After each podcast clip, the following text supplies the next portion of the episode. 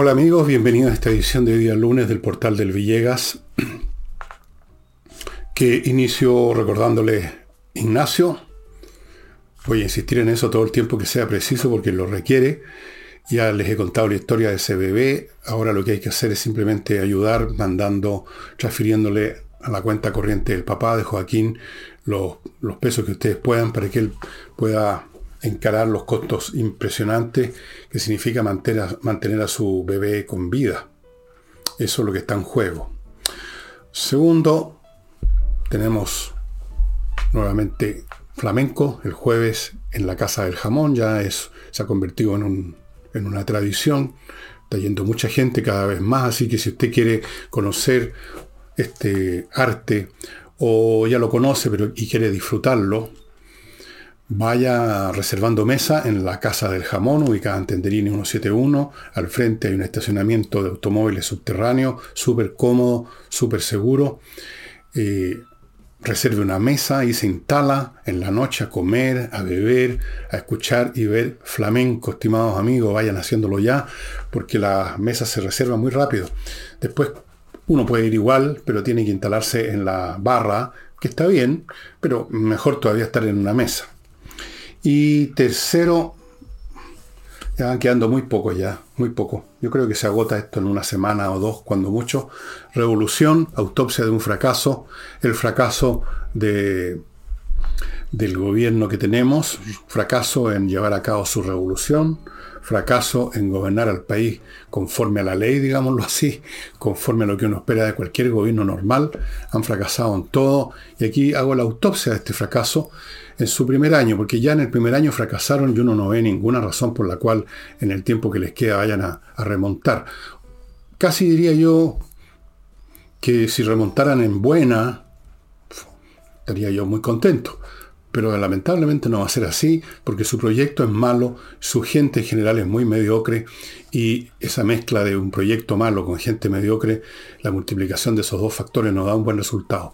Autopsia de un fracaso, estimados amigos, en elvillegas.cl slash tienda.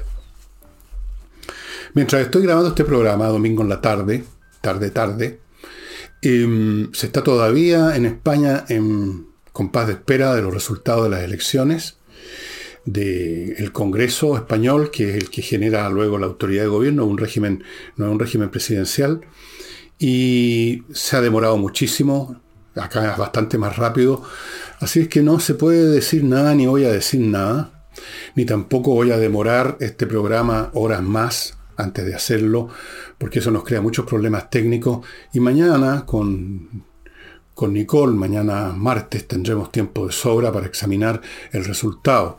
Lo que sí puedo decir es que el gobierno, la lucha que se está librando en España en este momento entre básicamente una coalición que todavía no está formada a, media, si llegan a, a ganar las fuerzas de Pedro Sánchez tendrán que reunirse con otros sectores de izquierda. Si llegan a ganar las fuerzas de la oposición, tendrán que reunirse varios entre sí. Hay dos coaliciones eh, latentes que están en juego. Esta no es una lucha entre, eh, en el sentido clásico, izquierda-derecha, socialismo versus liberalismo o versus capitalismo. Esto lo que está en juego es algo bastante más grande, eh, de la cual he hablado en algunos programas de lo cual seguramente hablaremos con Nicole. Aquí hay una guerra cultural en una escala mucho mayor que una cuestión más o menos parroquial de qué clase de sociedad se va a dar un país.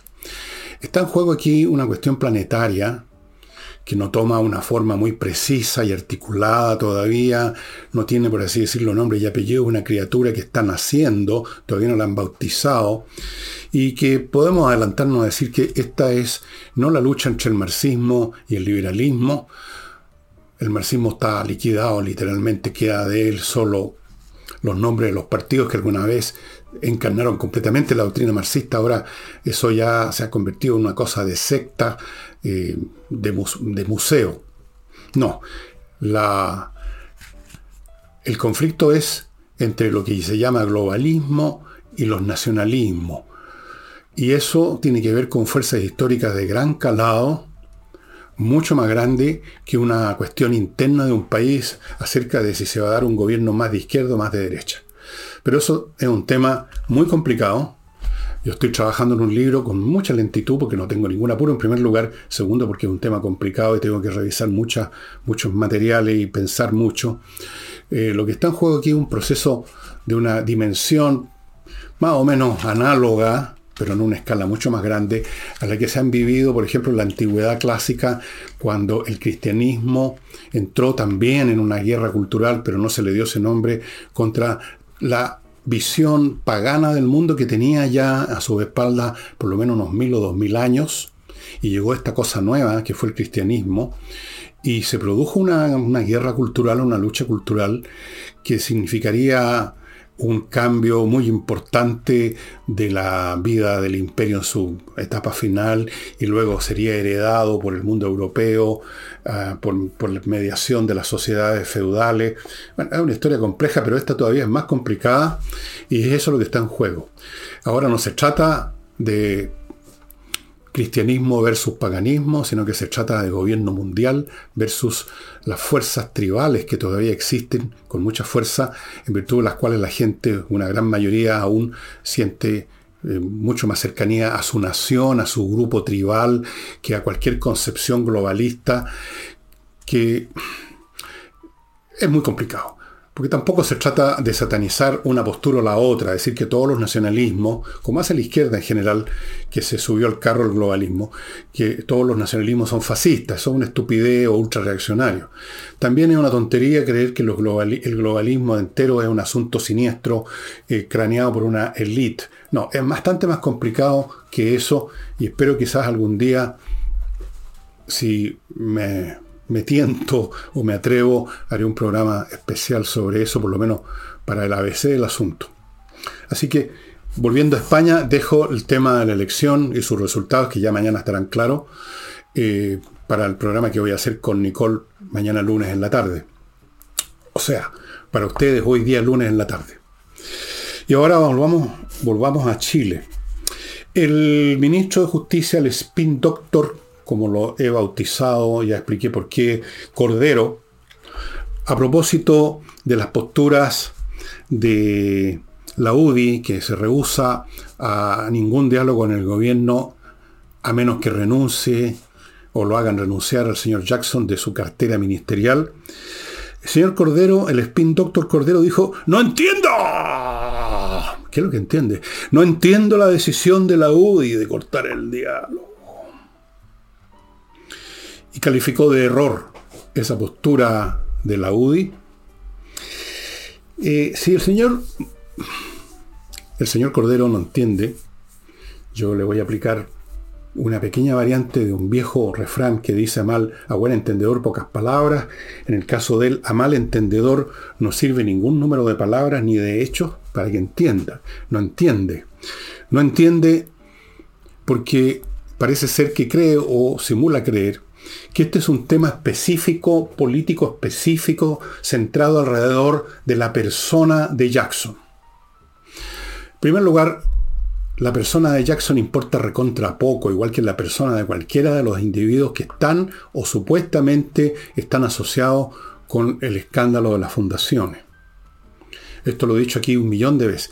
Aquí se instauró, se está instaurando un sistema y por lo tanto esto no es el resultado de acciones corruptas o delincuenciales de algunas personas que estarían transgrediendo la ley, porque este grupo en su conjunto, los que llegaron al poder, quieren transgredir la totalidad de la ley en el sentido que, siendo como son revolucionarios que quieren echar abajo el modelo neoliberal y cambiarla en la constitución completamente, bueno, eso por definición supone no solo transgredir, sino que quebrar el sistema legal constitucional actual para generar una sociedad distinta con otro armazón jurídico.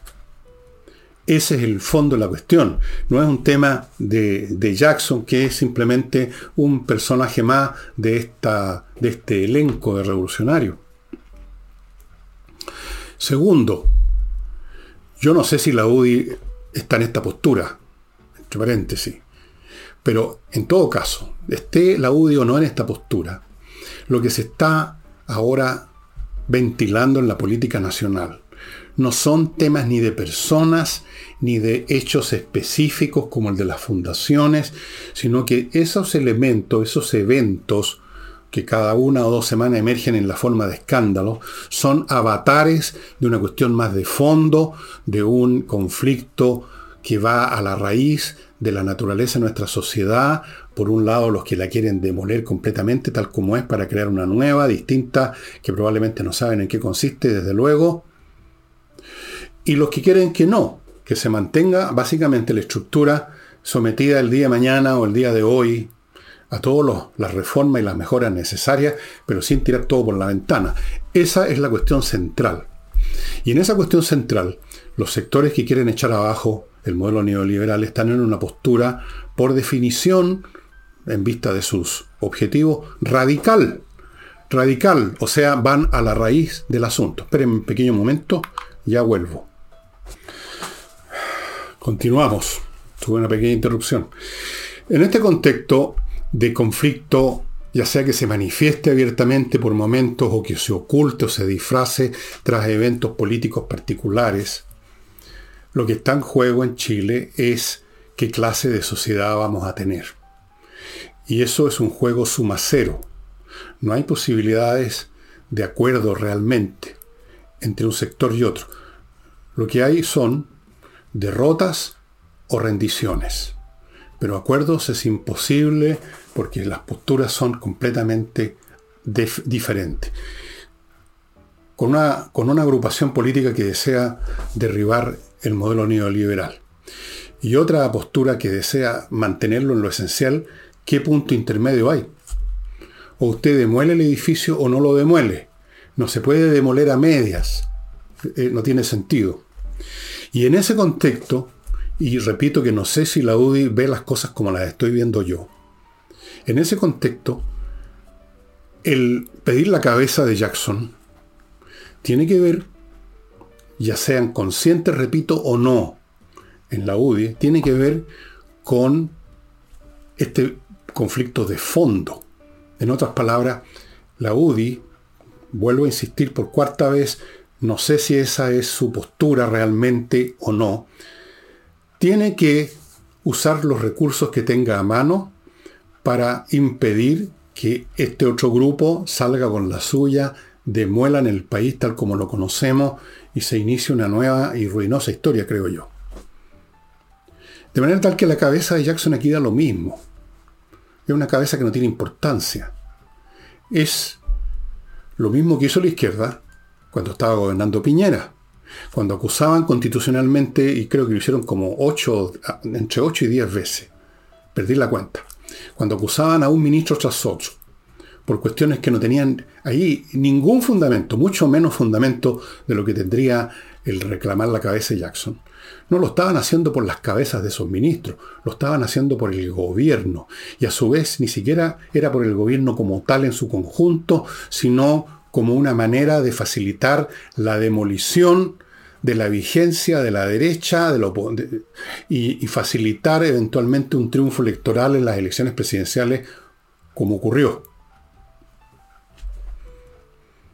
Cuando hay un objetivo mayúsculo, las cuestiones menores, cuando llegan a aparecer, cuando se llegan a utilizar, se convierten no en fines, sino meramente en instrumentos de esta lucha, incluso si las partes que están en eso, y aquí me refiero a la derecha porque la izquierda lo tiene súper claro, no tienen conciencia de qué es lo que está en juego. O no quieren tener conciencia por miedo porque son cobardes. Yo creo que es el caso de mucha gente de la oposición. O no se dan cuenta de lo que está en juego y todavía creen que esta es política as usual, que es una cuestión de muñequeo, de pulseo, de llegar a acuerdo, de un poquito de esto y un poquito de lo demás allá. Eso no es así, dejó de serlo hace ya 3, 4 años.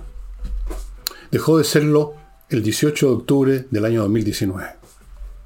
Eso es. Así es que da lo mismo lo que diga el señor Cordero, da lo mismo lo que diga la oposición, da lo mismo lo que digan los personajes del gobierno. Todos son parte de un drama histórico mucho más fuerte, mucho más importante. Y lo que hacen creyendo quizás algunos de estos protagonistas de la, del libreto, que por tal o cual episodio en realidad tiene que ver con la obra completa. Y antes de continuar amigos con Fito Páez, ¿quién me hubiera dicho que yo alguna vez me iba a ocupar de un artista popular como Fito Páez? Pero van a ver por qué. Permítame entrar a mi primer bloque comercial, que lo inicio con seguridad y accesos, una empresa que instala todos los instrumentos, los medios de vigilancia electrónicos y procedimientos para que su condominio su edificio no sea franqueado en su punto estratégico, la puerta de acceso. Ahí está la clave. Los delincuentes que ya logrado traspasar esa frontera y ya están dentro del condominio, dentro del edificio, ya no hay manera de detenerlos, algo malo va a ocurrir. Hay que detenerlos ahí. Ese es el punto clave. Y para eso está seguridad y acceso que instalan un sistema de control que lo contempla todo para asegurar edificios de oficina, de, vivienda, de residencia, condominio, etc. Tienen la última tecnología y yo les supongo, yo les sugiero que ya se pongan en contacto, no esperen que los asalten. Continúo con Entreninglés.com, una academia donde los profesores de inglés son profesores de inglés, no cualquier tipo que sabe algo de inglés, profesores de inglés, dan las clases online y están ofreciendo ahora en esta academia un plan de segundo semestre para que usted termine este año hablando inglés. El plan contempla 40 clases en 6, por 699 mil pesos. Una plata bastante, bastante módica si usted divide es 700 por 40 le va a dar clases sumamente más convenientes que salir a comer con un amigo. Estamos hablando de aprender inglés de una vez por todas. Póngase en contacto. Cualquier duda, mande un mail y pregunte lo que quiera a coordinación arroba Continúo amigos recordándoles que este, el próximo mes, en agosto, empieza nuevo, empiezan nuevos cursos de ajedrez en espacioajedrez.com. Ya ustedes, si han visto este programa por largo tiempo, saben lo que les he dicho, y no lo voy a repetir, sobre las bondades del ajedrez para grandes y chicos. Así es que póngase en contacto, los precios son súper, pero súper accesibles, y además se puede pagar hasta en seis cuotas. Así que, ¿qué está esperando? Contáctese con ellos, ahí hay un teléfono, está el sitio espacioajedrez.com en agosto. Continúo con Fastmark, un courier chileno que le trae lo que su empresa o usted como persona necesita desde Estados Unidos a Chile. Siendo un courier chileno, conoce mejor que nadie las necesidades de los chilenos, qué es lo que las empresas necesitan en términos de tiempo, de las diligencias que hay que hacer para internar las cosas, qué sé yo, todo déjeselo a fastmark.cl. No olvide amigos que miclimo.com está ofreciendo lo siguiente. Por cada equipo que usted compre, a los seis meses, antes no se necesita en absoluto, una mantención gratuita. O sea, llegan los técnicos a su casa, revisan el aparato, muy probablemente no va a necesitar nada, pero eso ya es, buen, es buena mantención, saber que el equipo está en perfectas condiciones, o si tiene alguna cosita que hay que limpiar o afinar por aquí y por allá, lo van a hacer. Antes no se necesita para nada, me consta. Así es que por cada equipo que compre una mantención gratis a los seis meses. Y termino este bloque con Remodeling, la empresa que con puros profesionales del área de la pintura, arquitectura, mueblería, de cocina, muebles de cocina, pisos, le remodela su casa, su departamento y se la deja impecable porque ha estado en manos de profesionales. Don Fito Páez, yo no sé si es rockero o qué diablos canta o qué diablos hace, me suena que es un tipo de la cultura popular. Y es un hombre, como, como casi todos los artistas, porque eso es como una, forma parte del negocio, ser artista, es un hombre progresista, de izquierda. Bueno, resulta que hizo una película con un director eh, cubano que se llama Juan Pin Vilar. La película se llama La Habana de Fito.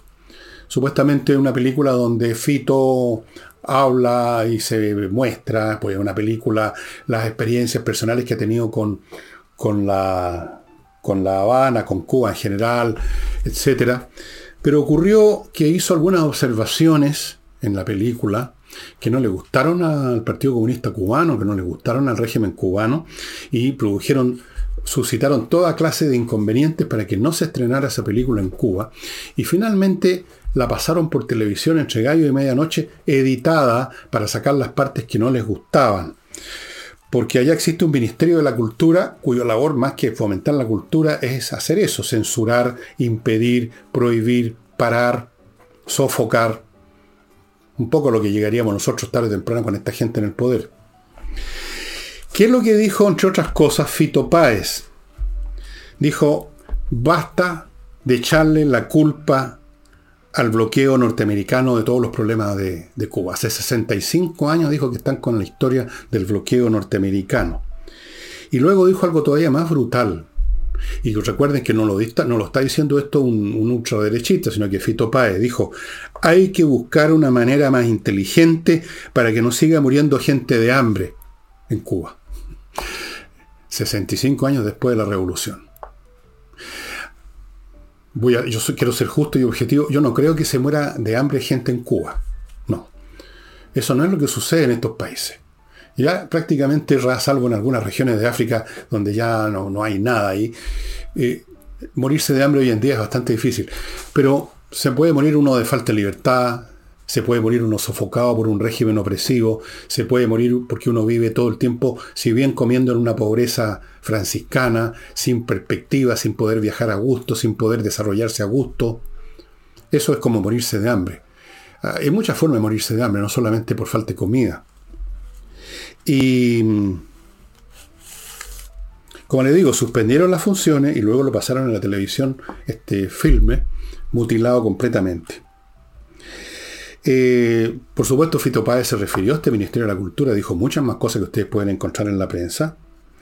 Eh, a lo mejor el Ministerio de la Cultura, que es un organismo más desarrollado, más, eh, con más años de vida que el flamante, la flamante comisión para la fake news de Chile, a lo mejor en el Ministerio de la Cultura cubano dijeron que era una fake news. Claro, una fake news. Esto porque en toda esta película que dura una hora y media o dos, hubo unos minutos en que Fito Páez dijo algunas cosas que no le gustaron a ellos. Y algo más agregó Fito Páez, porque dijo muchas cosas. Dijo, ellos, o sea, los gobernantes de Cuba, ellos piensan que son Cuba, pero son solo la burocracia. La burocracia no es Cuba. Y agregó, ¿en qué momento las banderas ideológicas representan a los pueblos. Y siguió diciendo, eso no ha sido más que vanidad y sangre derramada en la historia, nada más. Fito Páez. Así que si usted, bueno, los amantes de izquierda de Fito Páez ahora supongo que lo van, a, lo van a marcar con una cruz, ¿no? Lo van a poner en la lista negra, los que hay que cancelar porque en estas doctrinas absolutas, el comunismo o algunas, o en las etapas iniciales de muchas religiones, como pasa, o, o variantes fundamentalistas de religiones, como son los talibanes, la cuestión ya no es meramente una disquisición, una discusión, un debate académico sobre ideas, sino que es una cuestión personal. Al disidente no se le refuta, sino se le aniquila. Si no se le puede aniquilar de un balazo en la nuca en el buen estilo de la Unión Soviética, se le cancela, se le acosa, se le hace perder la pega, se le acusa falsamente en los medios de comunicación, se le destruye la vida, la familia. Todos lo sabemos en Chile quienes han sido víctimas de esas cosas, por un motivo o por otro, usándose cualquier pretexto. Se va a la personal de inmediato, porque el disidente es un peligro para todo sistema de creencias absoluto porque puede traer la semilla de la destrucción. para un creyente absoluto en, una, en un dogma, la sola existencia, aunque esté mudo, la sola existencia del disidente es inaceptable porque pone en tela de juicio su creencia. Porque en el meollo de toda creencia existe la vocación de universalidad absoluta cosa que no haya ningún resquicio que pueda dañar la creencia. La creencia no se sostiene más que en un acto de fe, y por lo tanto el descreído es un peligro por solo existir, y por eso que para un creyente absoluto en una doctrina no se trata de refutar con argumentos, sino que se trata de destruir al descreído. Y en Cuba ha sido con sangre en muchas oportunidades. Una de las cosas que manifestó en esta película Fito Páez, que fue mutilada cuando la exhibieron en televisión una, una vez rápidamente a las 3 de la mañana, una cosa así, fue que en un momento dado en esta película reclamó por unos fusilamientos que llevaron a cabo los cubanos, el régimen cubano, no hace tanto, eh, eh, en este siglo, a unos tipos que trataron de irse en una barca a Miami porque la gente, curiosamente, no son los de Miami los que se van a Cuba, sino que de Cuba se van a Miami. Por algo será, supongo. Interesante, ¿no? Esto supongo yo que es un episodio más de esta guerra cultural que se está librando en todo el mundo. Todas las revoluciones son precedidas por una guerra cultural. No, las revoluciones no parten de la nada, parten de que hay una masa de gente que cree en algo que quieren imponer en el mundo real y antes de que se sientan en condiciones de llevar a cabo actos políticos revolucionarios para llevar al mundo real sus doctrinas, tienen que destruir o aminorar o disminuir o debilitar lo más posible las doctrinas expresas o tácitas que sostienen el régimen imperante. De lo contrario no es posible. Es una de las razones por las cuales existen las fundaciones por miles en Chile en este momento, amparadas por la izquierda y por el gobierno financiadas por el gobierno, por esa guerra, conquistar conciencia. Si usted conquista, voy a poner un caso extremo, todas las conciencias de una nación, de una tribu, usted ya no necesita disparar un tiro, usted simplemente instaura este régimen en el que todos creen. Si no creen todo, tiene que por lo menos creer y estar con usted una gran mayoría, cosa de imponérsela a los no creyentes, a los infieles. Por lo tanto, la etapa de la guerra cultural, aunque no se llame guerra cultural, ha estado siempre presente en todo proceso histórico de religioso o revolucionario. Es cuestión de revisar los libros de historia. Eh, en el plano económico, una pésima noticia. no sé si ustedes sabían, pero de las empresas que están quebrando con mayor abundancia se cuentan las empresas constructoras que fueron golpeadas por esto que llaman todavía los tontes, los tontones, el estallido social.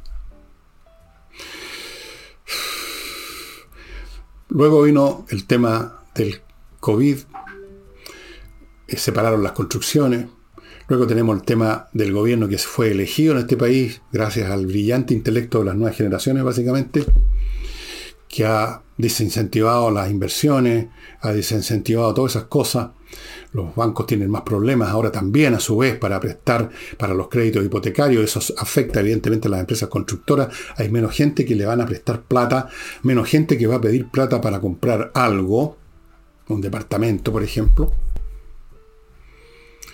Y las constructoras son muy importantes porque cada constructora multiplica la actividad económica para todos lados, por los insumos, el metal, el acero, el cemento, eh, los muebles que se instalan en los edificios.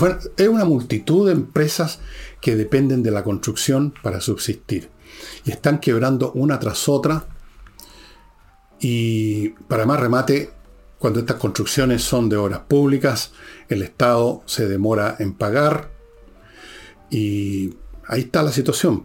Pero no es ninguna novedad lo que les estoy diciendo, ¿no es cierto?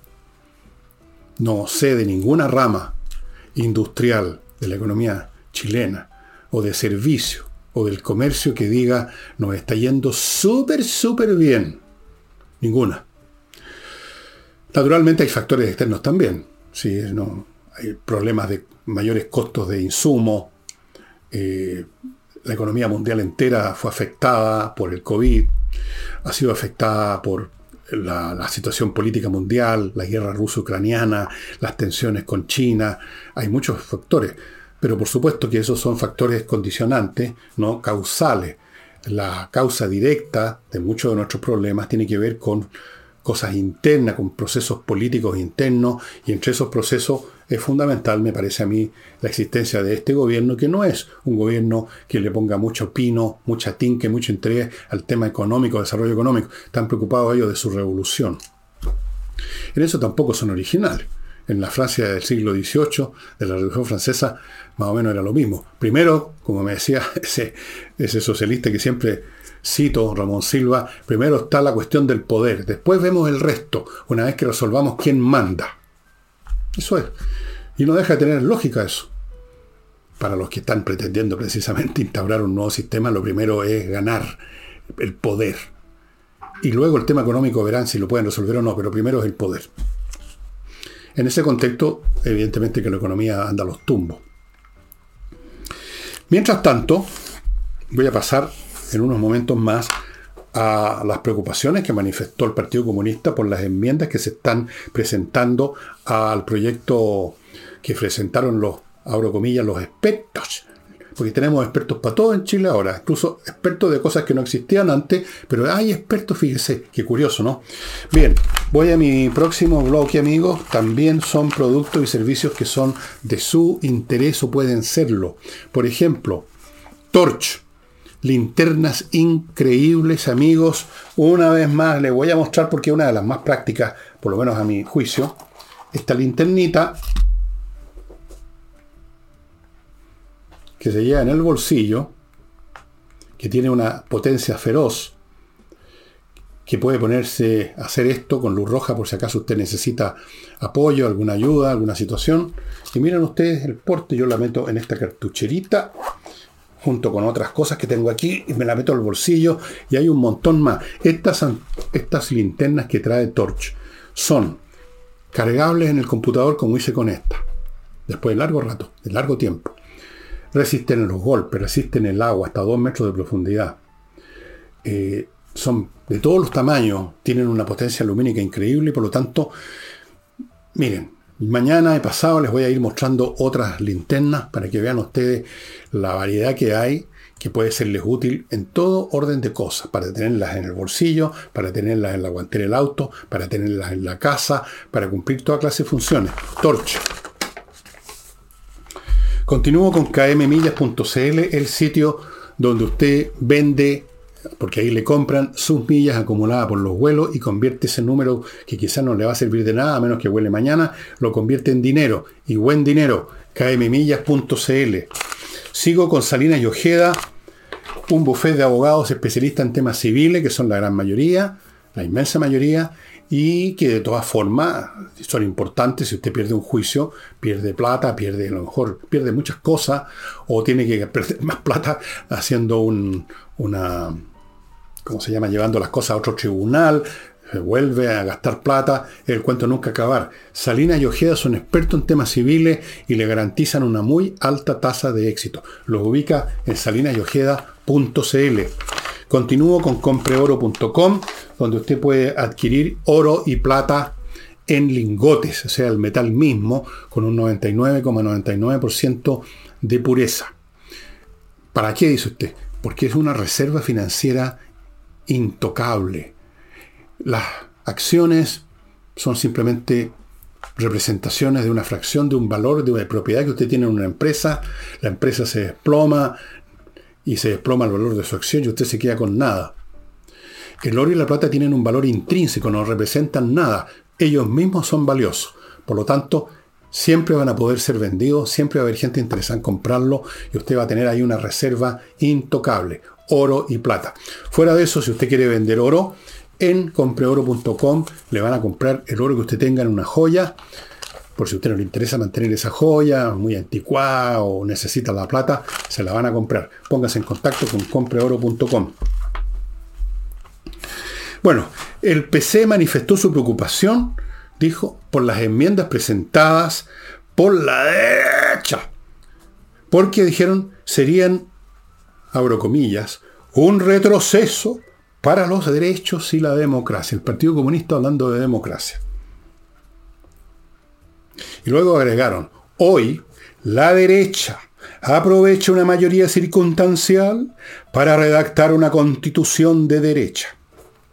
Bien, Permitidme examinar esta afirmación de los comunistas punto por punto. A.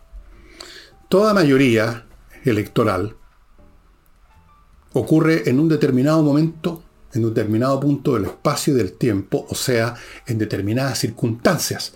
Así que, ¿qué, qué novedad es decir que aprovechando una mayoría circunstancial, o sea, una mayoría que se produjo un determinado día, una determinada semana, en un determinado año, en determinadas circunstancias políticas que existían inevitablemente pero le ponen no circunstancia, sino que circunstancial, para insinuar de que es una cosa que no tiene peso per se, porque solo es circunstancial. Se usa siempre esa expresión para tratar de quitarle peso a algo que es previo. Tal cosa es circunstancial, o sea, no tiene importancia, no tiene tanto peso como usted le adjudica, pero eso es una completa imbecilidad lógica, porque toda elección ocurre en ciertas circunstancias. Así que, ¿qué? Esa es la primera cuestión. Y hablando de circunstancias, o sea, de el, ámbito que rodea todo evento en la vida, no solo los políticos, todo ocurre en un medio determinado, ¿no? No vivimos en el vacío. Aprovechando sus propias circunstancias, toda la izquierda chilena se dedicaron a demoler el gobierno de Pinochet, de, no, de Pinochet, de Piñera para demoler a su vez el modelo neoliberal, que es un objetivo que todavía tienen en mente. La política consiste en tratar de obtener el poder para llegar a imponer o en algún grado por lo menos influir en la forma como se va a constituir una nación. En eso consiste la política. En hacer uso, en este caso, de las votaciones, pues. Entonces, ellos lo hicieron, la izquierda lo hizo a todo dar en el Congreso en que tenían mayoría durante el gobierno de Piñera, o se les olvidó. Y lo hicieron de frentón, por ejemplo, usando el recurso de las acusaciones constitucionales que no entiende el señor, el spin doctor Cordero. Entonces, otra frase que no tiene sentido ninguno. Y luego, lo que está. Lo que, las enmiendas que, que ofrecieron los republicanos especialmente, y también me parece que gente de la UIRN, no es para constituir una constitución de derecha, sino para evitar una constitución de, de, comunista, pues. Para evitar que se instaure la constitución que el pueblo chileno rechazó en la anterior elección, en la anterior, en el plebiscito salida. La gente no quiere esa constitución comunista o izquierdista o progresista o, como, o globalista, como quiera llamarlo usted, quizás todas esas cosas en distintas dosis. Si ustedes examinan concretamente las enmiendas que tanto horrorizan a los comunistas, no van a encontrar nada ultraconservador, de derecha, fascista. Van a encontrar cosas que restituyen o que pretenden restituir lo que fue siempre o por mucho tiempo la constitución, o sea, la constitución que nos rige todavía. Impedir, por ejemplo, que en cuestiones graves, serias, donde se dirime el futuro del país, una votación de una simple mayoría imponga. Eso sí que es una mayoría transitoria. Una mayoría transitoria, circunstancial, ahí sí que cabe el epíteto, determinando una cosa permanente o de largo plazo. Eso no es de derecha, eso es sentido común. Y hay otros temas también que le horrorizaron a los comunistas, como esto de poner término a las, causales del aborto. Bueno, en este país toda la vida, a lo largo de décadas, decenios y siglos, había una cierta concepción sobre el aborto que forma parte del espinazo valórico de la gran mayoría de la población, simplemente. Los comunistas y los progresistas quieren, en el fondo, llegar a una situación y todos sabemos que eso es lo que quieren porque uno escucha de vez en cuando a sus sectores más extremistas y que no, no, se contienen de decir las cosas. Quieren llegar al día en que una mujer embarazada pueda pedir que abortar el día antes del posible nacimiento. Ese es el objetivo final, porque supuestamente las mujeres son dueñas de la guagua bajo el argumento que son dueñas de su cuerpo, cosas que son muy distintas. Una cosa es ser dueño de su cuerpo y otra cosa es ser también dueño del cuerpo de la criatura que tienen adentro. A mí no me parece. Es un tema que digamos que rechazado por el criterio ético básico de cualquier persona que tenga un criterio ético básico. No facilitar este camino que va primero de una postura que parece razonable, bueno, hasta los tres meses, pero después hasta los cuatro, es una cosa progresiva. Una vez que se abre esa compuerta, se llega hasta el final, como se ha visto en Europa, si esto no es nuevo. ¿Eso es una enmienda de ultraderecha, fascista? Usted quiere, si quiere, puede discutirla en un plano valórico, como se discutieron tantas cosas en su momento. Pero decir que eso es ultraderechista, que aquí hay un grupo que quiere imponerle algo terrible al país, como si fuera algo terrible, no querer que hayan abortos así de fácil.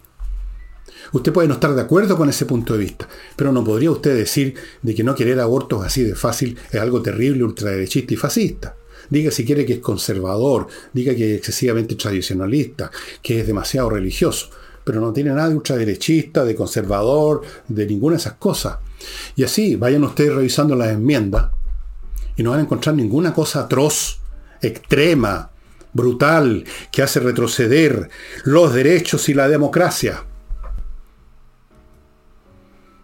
De paréntesis, el Partido Comunista es el que menos debería hablar de democracia porque allí donde se instaló en la historia del comunismo, la historia negra del comunismo, lo que instauró fue la tiranía ideológica, política, más la pobreza, más los crímenes. Ese es el legado que, ha dejado el, dejó el, el comunismo en Europa. Ese es el legado que dejó y que sigue dejando en una forma un poco más soterrada en China. Ese es el legado que ha dejado en Cuba. Ese es el legado que dejó en Vietnam del Norte. Ese es el legado que dejó en Europa Oriental, en Checoslovaquia, Polonia, Rumania, Yugoslavia, Hungría, Alemania del Este, donde estaban los comunistas y desde luego en Rusia, que han tenido que aguantar una tiranía tras otra desde que existe Rusia. Así que, ¿qué es eso de que la derecha pretende aprovechar una mayoría circunstancial? Francamente, argumentos estúpidos, ilógicos, absurdos, que no vienen a cuento. Pero sirven para desnudar, para mostrar la cara de estas personas. Es bueno eso. Es bueno que se sepa Así como fue bueno cuando partió el Consejo Constitucional, el primero, no me acuerdo, la Asamblea Constitucional se llamaba, creo. Fue bueno que hubieran tantos tarados que mostraran al tiro sus cartas, que se negaran a cantar la canción nacional, que se metieran una bandera en el poto, que hicieran todas las cosas que hicieron. Fue bueno, porque el país así los conoció y los mandó a la cresta en el plebiscito salida. Es bueno ahora que se conozca lo que piensan los comunistas y que consideran un retroceso de la democracia y de los derechos que alguien quiera dificultar los abortos, por ejemplo.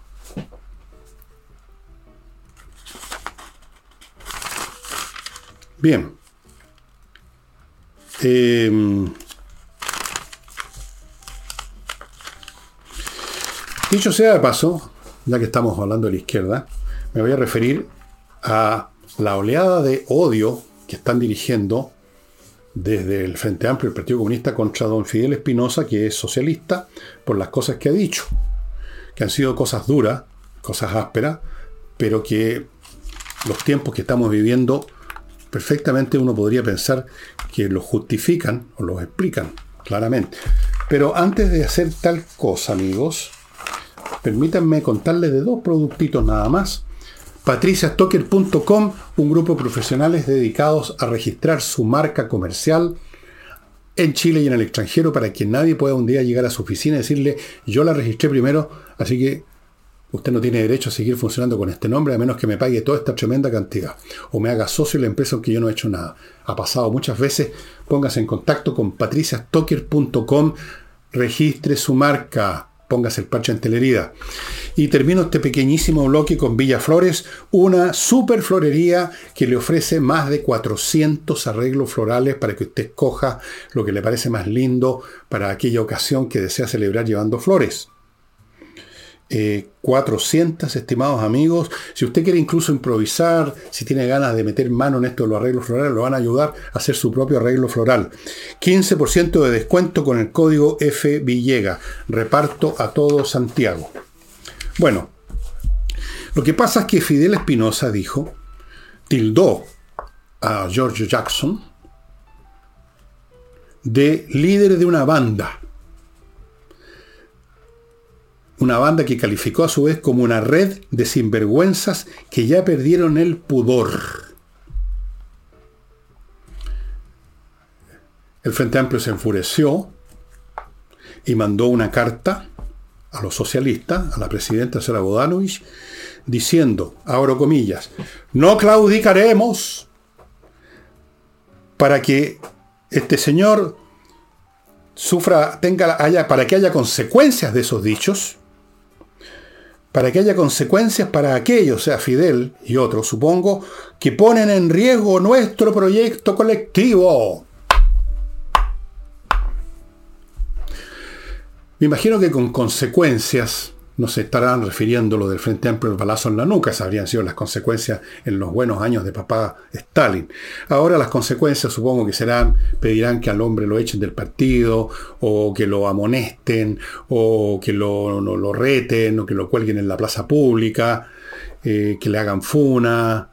Esas son las consecuencias, porque como digo, esta gente inmediatamente personaliza completamente todo porque, por lo que ellos mismos dicen, para no poner en riesgo nuestro proyecto colectivo. Poner en riesgo nuestro proyecto. ¿Cuál proyecto colectivo? ¿Qué colectividad es esa? ¿Qué colectividad conforma el Frente Amplio que tiene 16 distintas versiones adentro? ¿Y qué colectividad conforman esas 16 versiones con los socialistas, que tienen varias, varias sensibilidades, como dicen ahora adentro? E incluso con los comunistas, que, según un destacado cientista social, un hombre ya bastante viejito, al cual le leí una entrevista, dijo que también en el Partido Comunista hay distintas visiones y posturas. Eh, bueno, entonces, ¿qué clase colectivo es este? Tan desorganizado y tan desarmado que el propio presidente a cada momento tiene que hablar llamados a la unidad, organizar comidas a la unidad, almuerzos de unidad, reuniones en el Cerro Castillo de unidad, porque no hay unidad. Pero por último, eso importa poco si son o no son un colectivo realmente. La cuestión es que su proyecto colectivo, estimados amigos del Frente Amplio, resulta que entre dos tercios y tres cuartos de chilenos no quieren, y me incluyo, no queremos simplemente poner en riesgo su proyecto colectivo, queremos acabar con su proyecto colectivo, queremos liquidarlo. Así como ustedes quieren liquidar, y está en su derecho, digamos, tener esa, esa ambición. Ustedes quieren liquidar el modelo neoliberal, ¿no es así? Ustedes quieren liquidar la sociedad pequeña burguesa. Ustedes quieren liquidar el capitalismo. Ustedes quieren liquidar la educación privada. Ustedes quieren liquidar la salud, la, la ISAPRE. Quieren liquidar las AFP. Quieren liquidar un montón de cosas. No solamente quieren ponerlas en riesgo, las quieren liquidar. Bueno, nosotros, el resto de los chilenos, queremos liquidar su proyecto, fíjese usted. El proyecto, no las personas. Nosotros no somos como ustedes. Nosotros no le metemos un balazo en la nuca a los disidentes. Nosotros queremos liquidar el proyecto político de ustedes. Y supongo que ustedes tampoco nos quieren liquidar físicamente a nosotros. Imagino yo, quieren liquidar nuestro proyecto o nuestro deseo de mantener las cosas como son no porque seamos unos tipos que quieren engordar con el lucro, como los comunistas dijeron en algún momento, que este es un proyecto para que si los ricos sigan ganando, explotando al país. Las frases imbéciles de siempre que dicen, los ricos explotando a los pobres, etc. No, queremos liquidar su proyecto político y, y, yo creo que está liquidado ya, fíjese. Yo creo que está tan liquidado. Ya fue, le metieron un balazo por político con el plebiscito salida.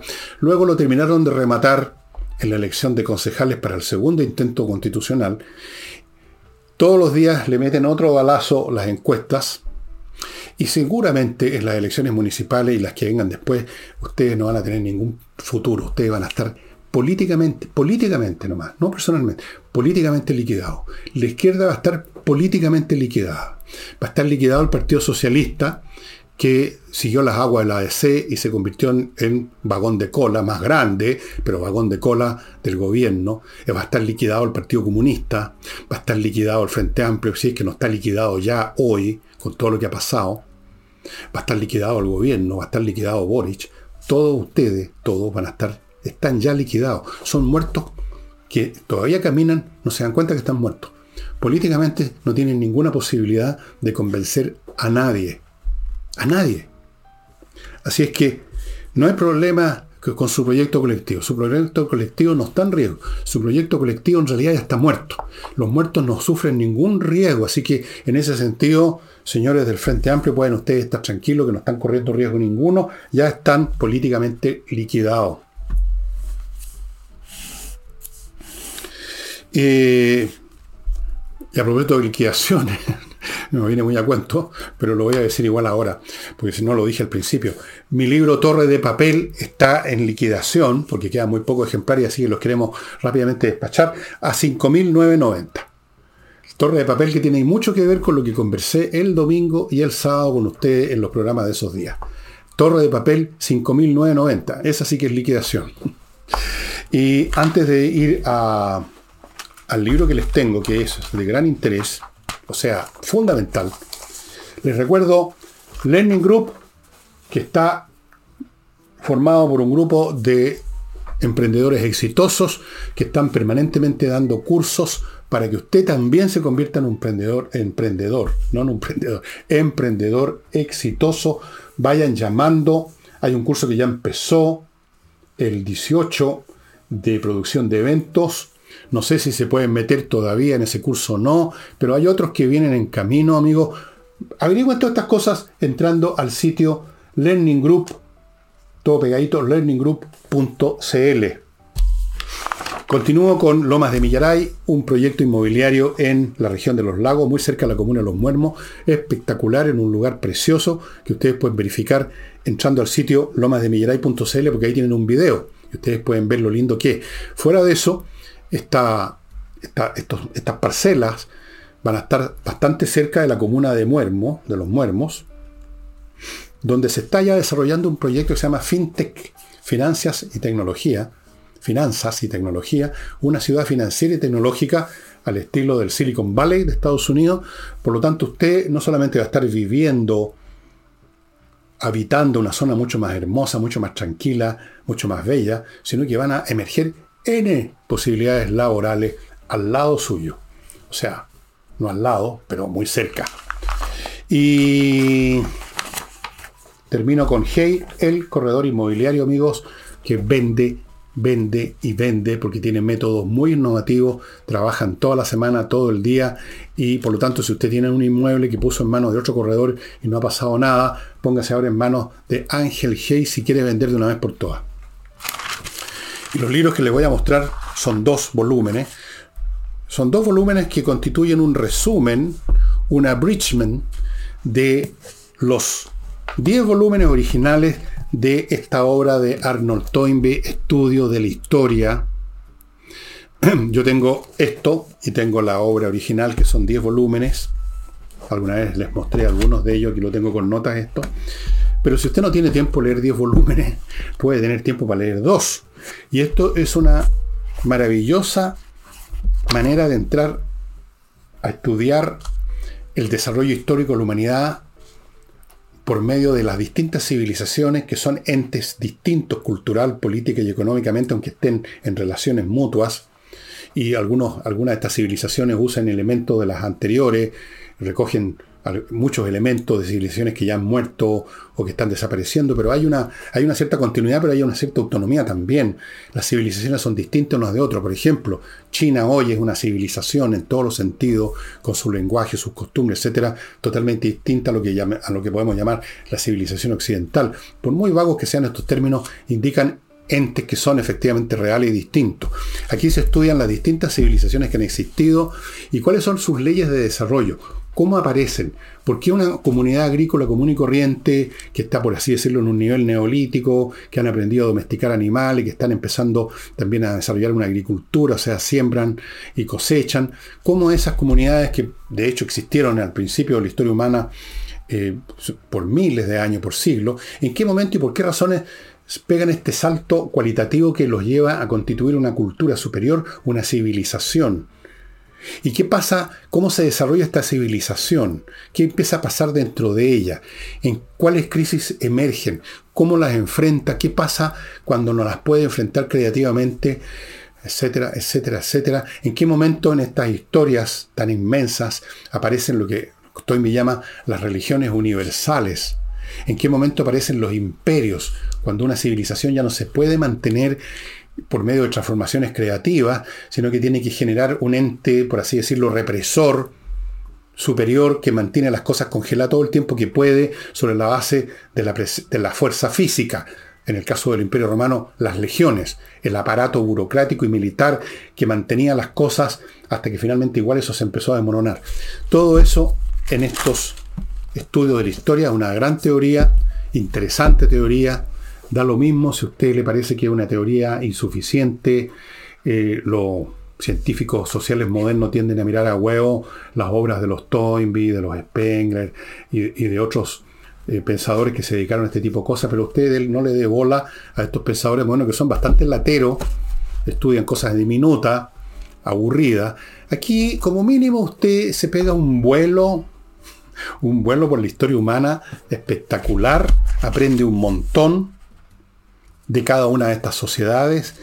Eh, el, famoso principio de, de Toynbee acerca de qué es lo que hace que una sociedad, que una civilización crezca o no crezca es challenge and response, desafío y respuesta. Una civilización en un momento dado sufre un desafío que no le permite continuar como siempre y ¿Cuál va a ser la respuesta? Va a ser una respuesta creativa que le permite seguir, crecer, complicarse más, hacerse más rica culturalmente, o se va a anquilosar. Un ejemplo clásico de sociedad anquilosada, por ejemplo, en la sociedad faraónica, un anquilosamiento que duró milenios. No hay, no hay plazo de duración, por lo menos en la antigüedad, ahora las cosas ocurren todas mucho más rápido por otros factores. Estudio de la historia, amigos, lo van a encontrar en las librerías digitales de la internet esta la, compré en Amazon, pero seguramente también está en Barnes Noble, está en Avebook, están muchísimas. Usted elija la librería que le dé la real gana. No se va a defraudar. Si usted es estudiante de historia o de ciencias sociales, o lo ha sido, este es un libro que hay que leer. Este es un libro que hay que leer. El grado, entre paréntesis, de erudición de, de Toynbee es tal que uno casi no puede entender cómo en la mente de un hombre cupo tanta cosa. Bueno, lo mismo digo yo de Gibbon, etc. Estudio de la historia, estimados amigos. Y voy a terminar, voy a volver a Cordero, voy a terminar para divertirlo, para terminar con una nota simpática.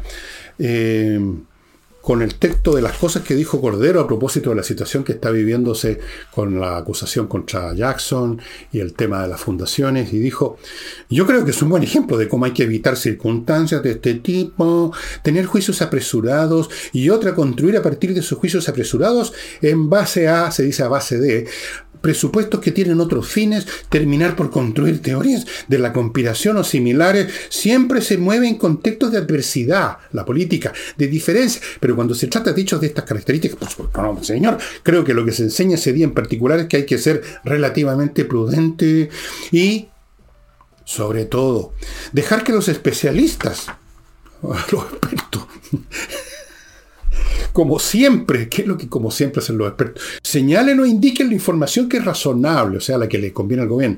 En este caso, la investigación del Ministerio Público, que forma parte de la nomenclatura, y las policías. Un cantinflazo de la grandísima.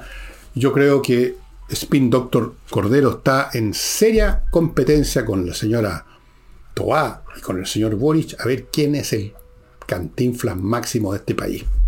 Y con esto, amigos, con esta nota simpática, no, pues, ¿por qué no? Termino el programa de hoy y los invito a que nos siga mañana con Nicole Rodríguez. Chao.